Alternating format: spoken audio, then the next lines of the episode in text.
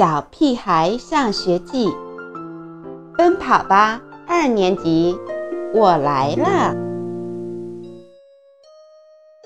招聘海盗，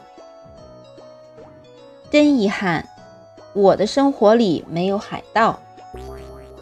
想象一下，每天和鲨鱼搏斗，在风浪里穿梭，到处寻找宝藏，这种生活。可真令人向往。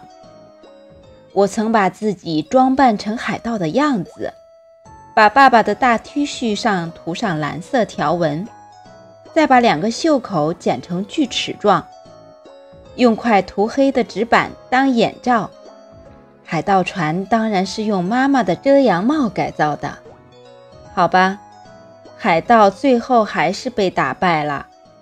他收获了一堆尖叫和一晚上的禁闭。能够打败无比强大的海盗，这个人当然是妈妈。看来每个海盗都害怕妈妈。可让人想不到的是，我当海盗的理想今天就要实现了。一大早。我就收到了一个漂流瓶。它在成为漂流瓶之前，肯定是一个汽水瓶，因为打开瓶子的时候，我闻到一股甜甜的橙子味。它安静地躺在我的书包里。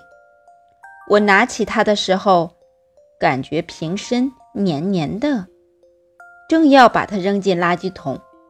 突然看到瓶子里有张纸条，那一刻我就确定，它是一个漂流瓶，从一个未知的地方来到我这里。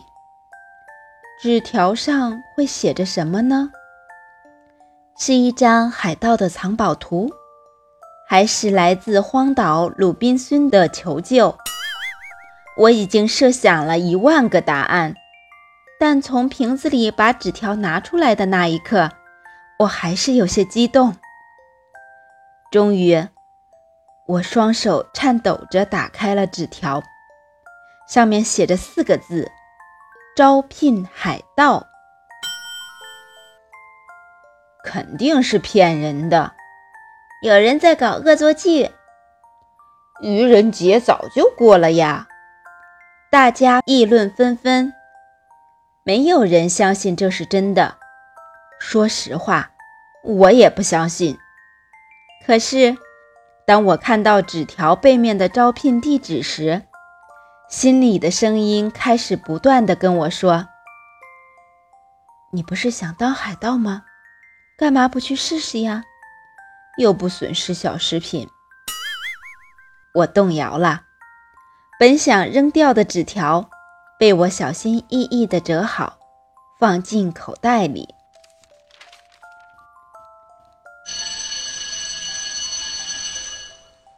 好不容易盼到了下课，我变成一枚火箭发射出去。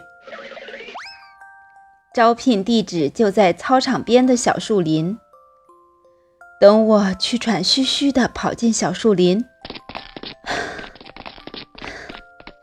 却惊奇地发现，这里已经有几个熟悉的身影。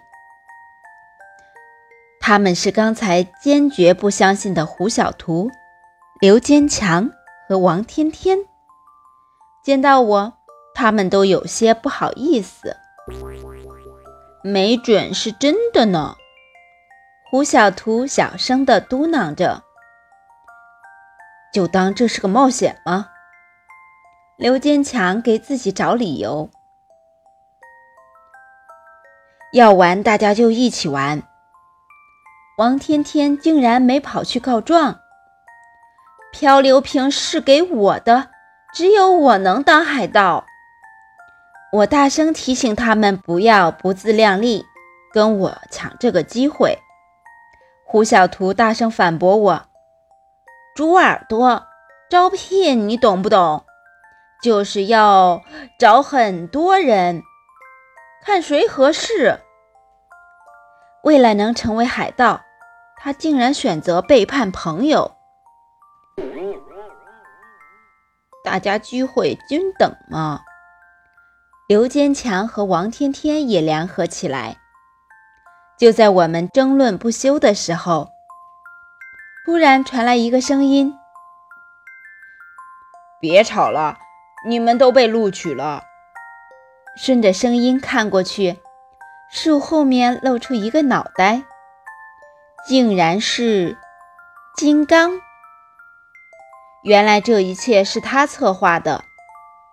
最后，我被聘为副船长，而他们三个也很开心地成为了海盗船长金刚的船员。